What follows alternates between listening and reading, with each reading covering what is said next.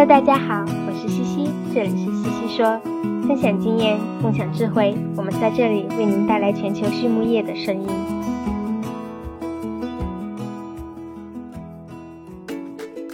感谢西西说的合作伙伴们：美国达农威公司，值得信赖的营养与健康专家；海纳川生物，微生态制剂领跑者，利用生物科技创造崭新价值；优宝生物，三和药业。让健康养殖更简单。隆昌动宝十七年专注研制天然提取添加剂，引领畜牧业节能优产。拉曼动物营养，全球顶尖的酵母和细菌微生态产品生产供应商。大地汉克三十年专注为动物提供美味与健康。脸南动宝让食品和伴侣动物不断丰富我们的生活。禾本生物专业酶制剂全球供应商，深耕生物发酵二十年。康德全帮忙凝聚未来，凝聚更多力量，释放更多能量。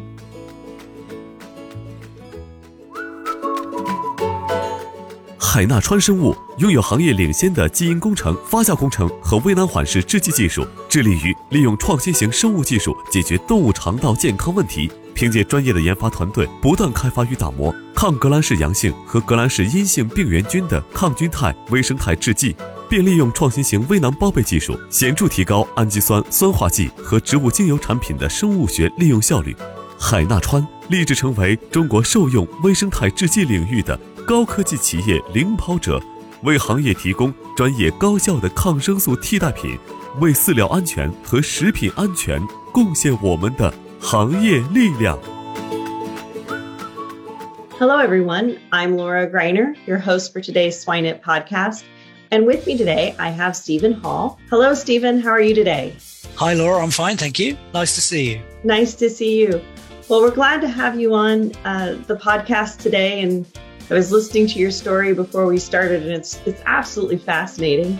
Um, maybe yep. give our audience just a little bit of background about who you are and and how you've gotten to where you're at. And okay, I'm particularly interested in this passion, right? That is to why you're yeah. you're going the route that you're going. Yeah. Okay. Well, I, I, I'm a town boy. Um, I didn't grow up in the countryside, although the town is a, a, a small town. Um, no farming background as such directly.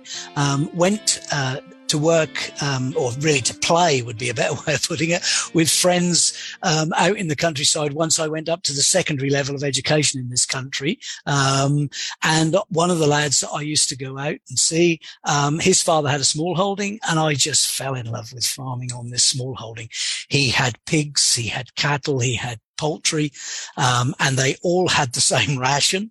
Um, we would go round the local hotels and the abattoir on a Saturday, collecting bins of food and offal, bring them all home, cook them in a massive boiler, mix them up with some barley meal, put them into Hessian sacks, and then take them out to feed the animals. And in the winter, that was lovely because it was warm, so it was warm on your back. But I absolutely fell in love, and particularly with the pigs. The pigs was always what I wanted to do, and uh, so from the age of 12, really, I've not wanted to do anything else but work in, in pig production. And I've had a, a, um, a blessed lifetime in this industry.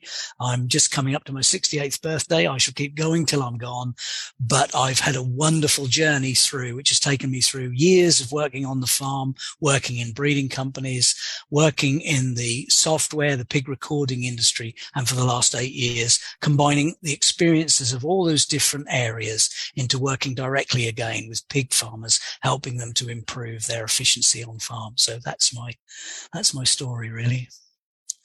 That's absolutely fascinating. And what are you doing with carbon? Um, well, very simply, we wanted to try and, or I, I, wanted to try and find a reference point because there are so many conversations about carbon at the moment. And if I'm really honest, and I'm not a scientist, I'm a, uh, you know, I, as I said, I've got no certificates to my name, but I'm finding it all very confusing because there's all sorts of ideas flying around.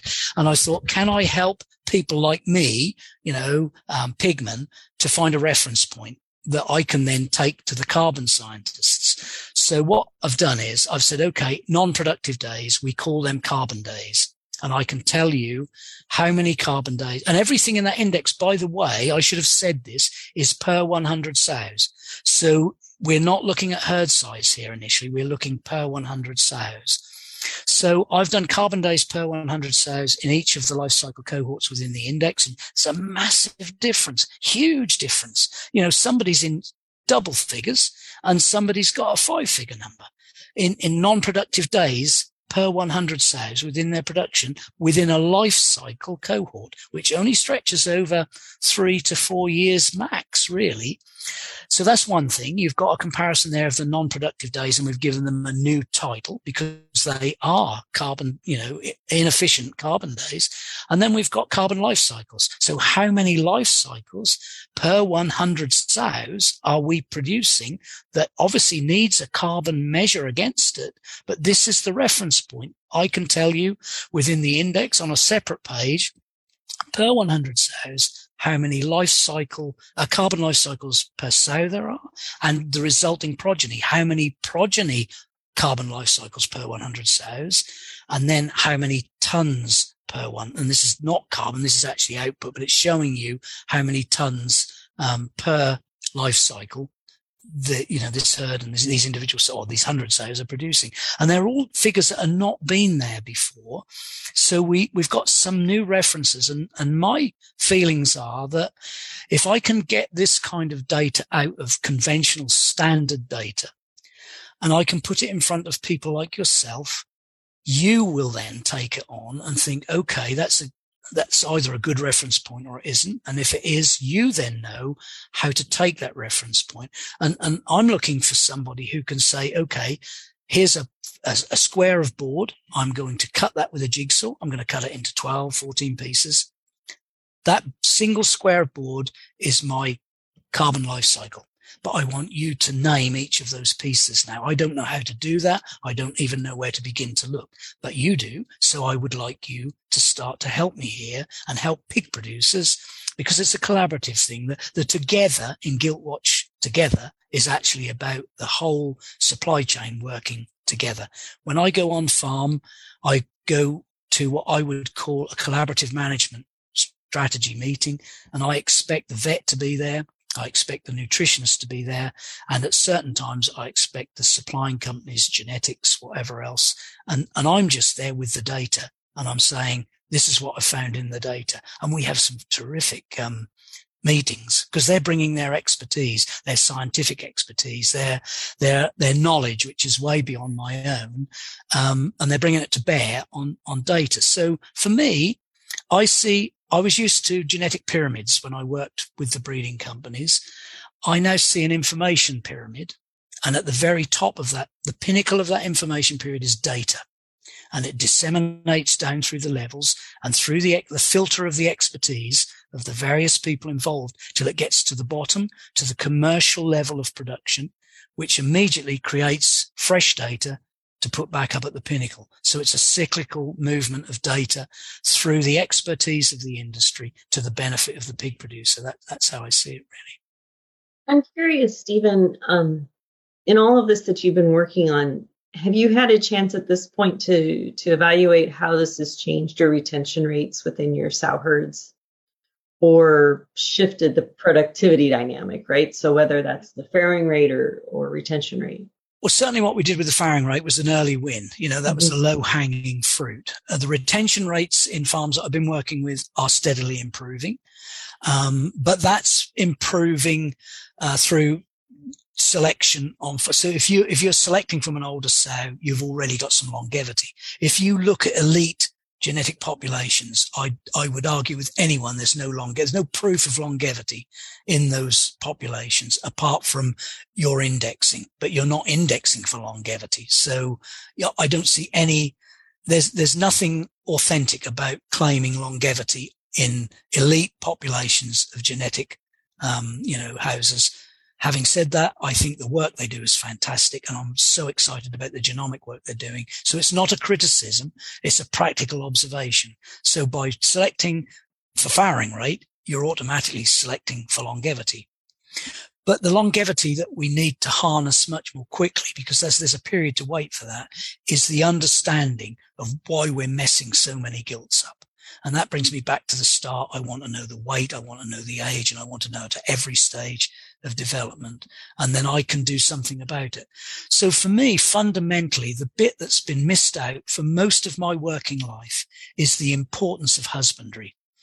Pig husbandry is fundamental to the success of everyone who's supplying the pig industry. So you might have the best genetics in the world, but if I'm rubbish in my pig husbandry, your genetics are valueless.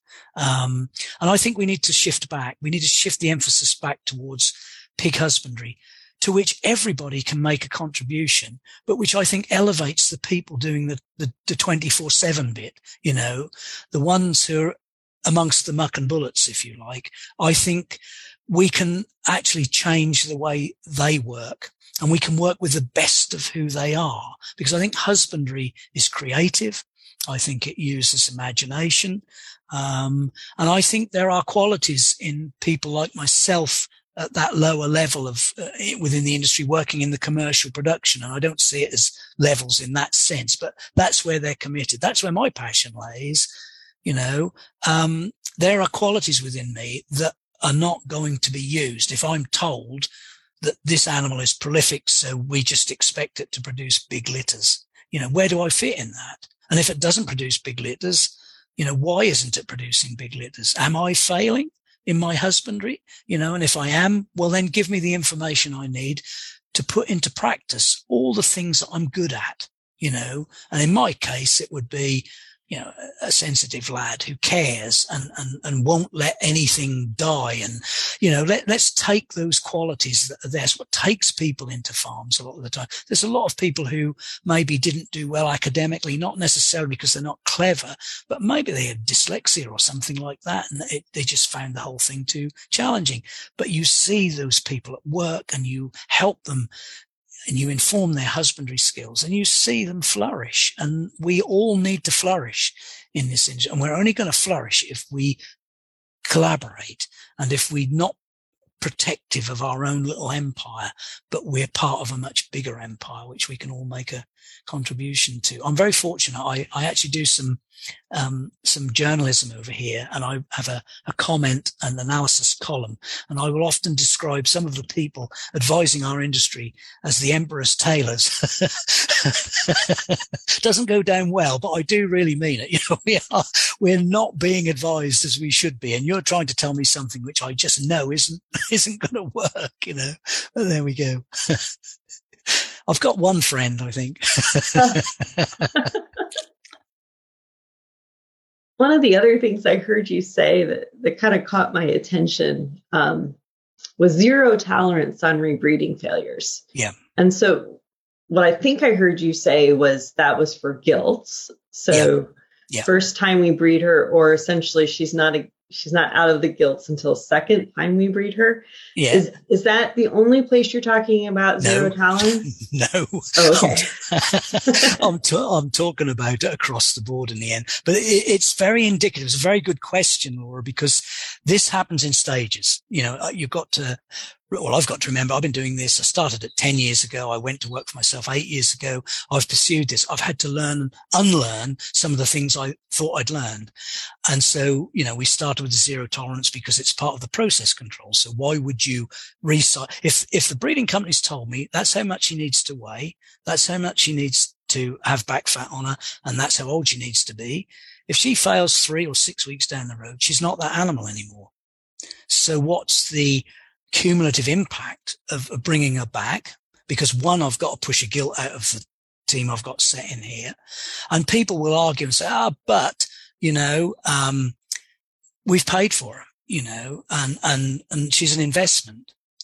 You're not investing in the individual animal in that sense. You're investing in the herd and you're investing in controlling that herd. And I believe the economic return on that perspective of investment is greater than the investment on the individual in the individual animal. And over here in the UK, I don't know about anywhere else in the world, but I get clobbered over the head constantly with, but when I colour sow, she pays for a gilt.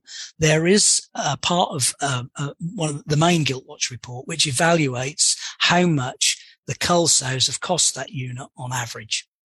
And it will be anywhere north of what it costs to buy a gilt and sometimes it'll have paid for two gilts, depending on the, the you know, if you've got a tenth parity unit, you know, you're looking at twice the cost of a gilt in some of the value of, that the cull sayers have used up because they're accruing those carbon days that we talked about earlier. If you've got a, a herd structure parity profile of one to 10 parities or one to eight even, and you have a sow which fails two or three times in that time, but you take her right through to eight or 10 parities, she will have cost you um, probably twice as much as it would have cost you to replace her at the time when she first failed. So zero tolerance does actually stand up in economic terms um, because failure just incrementally keeps on adding cost to the business. So you hit failure at the first war, you know, the first sign of failure, you take it out. And I know that's a difficult one for all of us as stock people. Um, but we are talking about business efficiency here and sentiment is one of the dangers in our industry without any doubt. And, and I find that hard to say because I, I, am a compassionate person by nature. And that is why I got into farming in the first place. But sentiment is, doesn't fit in the economic model of pig production. That, that's the shame of it.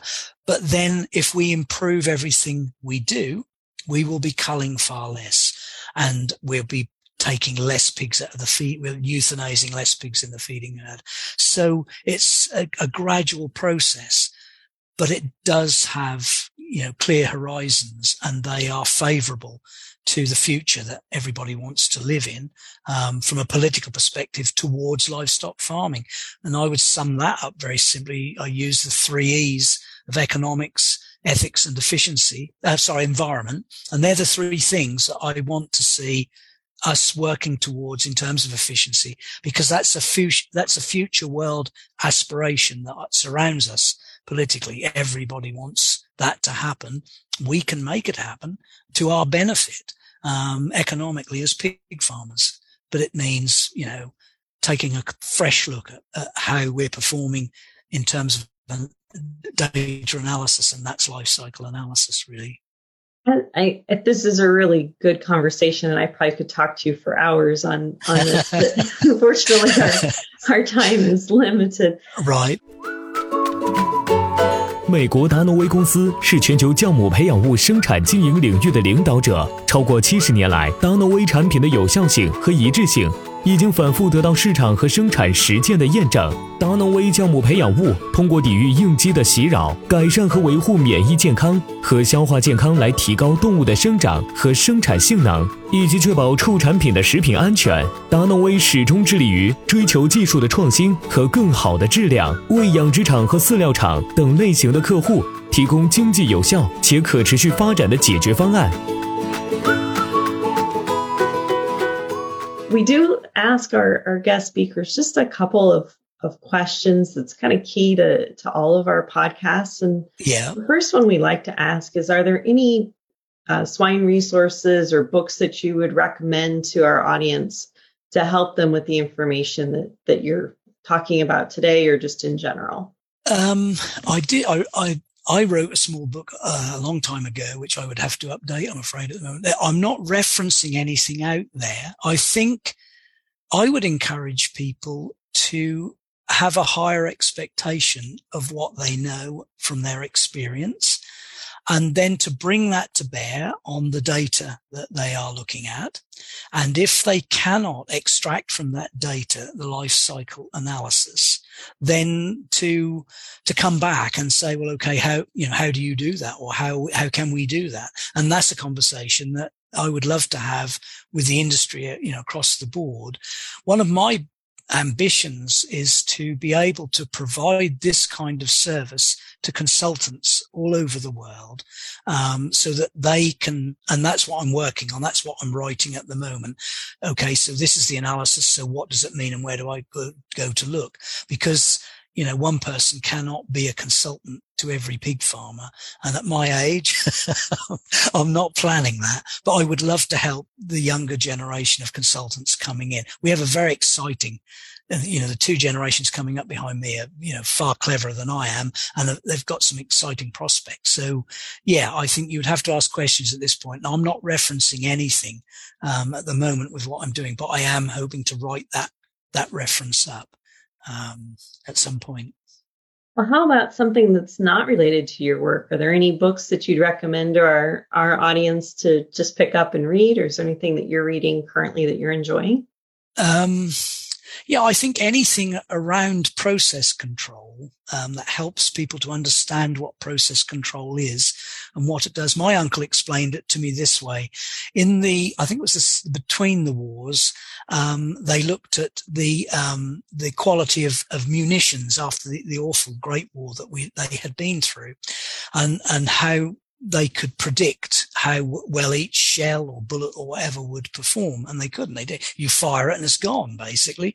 So how did that do? So they did. That's where process control began to take place. And I know it happened a lot in the Japanese automotive industry as well, which was my uncle's experience. But the idea that you could test one bullet and know what the other 50 would do is is the basis of process control. He that was what he said to me at the time in our conversation, and it's led to where I am today with life cycle analysis. So anything around process control is is interesting and gives you starts to open up your thinking about how things happen and why they happen and, and how we can improve them. And to add to that, if you want to look at process control, look at total quality as well, the thing the Japanese industry developed, because that is superb. That really is. And, and that, that's an important factor in what we do, really. Yeah.